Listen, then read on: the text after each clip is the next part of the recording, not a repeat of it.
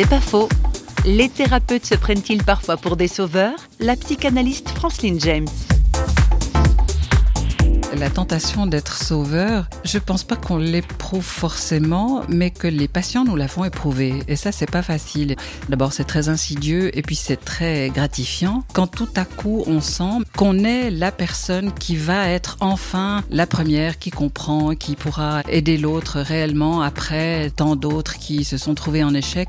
C'est une tentation à laquelle il est difficile de résister parce qu'effectivement, on n'est pas sauveur. C'est pas thérapeutique comme projet d'être sauveur. Et de toute façon, le travail qu'on a à faire avec quelqu'un, c'est un travail d'accompagnement dans une relation qui se co-construit dans une certaine durée. La tentation du sauveur, c'est quelque chose qu'on a intérêt à identifier à temps pour s'en détourner.